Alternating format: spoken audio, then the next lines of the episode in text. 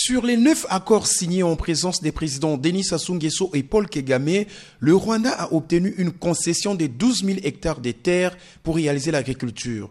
En plus, l'entreprise rwandaise Crystal Venture va investir dans la zone économique de Maluku, dans le nord de Brazzaville, pour un montant de plus de 200 millions de dollars. C'est pour la première fois qu'une entreprise à capitaux étrangers s'engage fermement et concrètement à mettre de l'argent dans cette zone. Alain Akwala, ancien ministre des zones économiques spéciales, salue cet engagement du Rwanda. À l'époque où j'occupais ces fonctions, j'avais reçu à deux reprises des délégations qui étaient venues donc euh, de Kigali.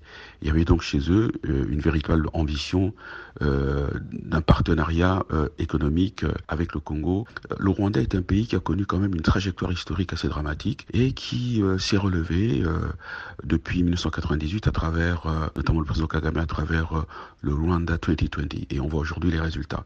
Et donc cette expérience ne peut être que bénéfique pour le Congo. La veille, Paul Kagame avait demandé dans un discours devant le Parlement réuni en congrès aux dirigeants africains de se lever et de passer à l'action pour le développement. Ils ont trop fait de promesses à leur peuple, il faut maintenant agir, avait-il dit dans un message délivré en anglais. Le panafricaniste et analyste social Gakoso Obambe a réagi à ce discours. Les Africains ont parlé, les Africains doivent agir. Nous avons agi, mais nous n'avons pas assez bien agi. Nous devons agir autrement. Et ce que je regrette aujourd'hui, c'est que certains se réveillent avec le discours du président Paul Kagame devant le Parlement congolais. Il n'y a aucune vantardise à cela. Il suffit de lire la littérature panafricaniste. Vous vous rendrez compte qu'il y a longtemps que les panafricanistes proposent que les Africains se mettent à agir, que les gens qui sont élus sur la base de certains programmes, qu'ils mettent en musique leurs programmes. Nous avons tout en Afrique pour nous en sortir. Il ne manque rien. Constant Ibarapéa, politologue, revient quant à lui sur les propos de M. Kagame qui prône une Afrique unie et prospère. L'objectif principal de notre ordre politique institutionnel, c'est la jouissance, c'est la prédation, c'est le partage, c'est l'accumulation et c'est la consommation. C'est le pilier sur lequel repose le pouvoir de Brazzaville. Donc le discours de, de, de, de M. Kagame ne changera rien. Ça c'est le 1.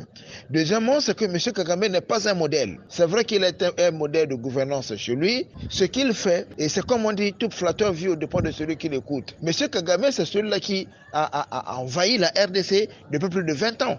Après Brazzaville, Paul Kagame a visité les projets agro-pastoraux à Oyo avant de quitter le Congo ce mercredi matin au terme d'une visite d'État de 72 heures.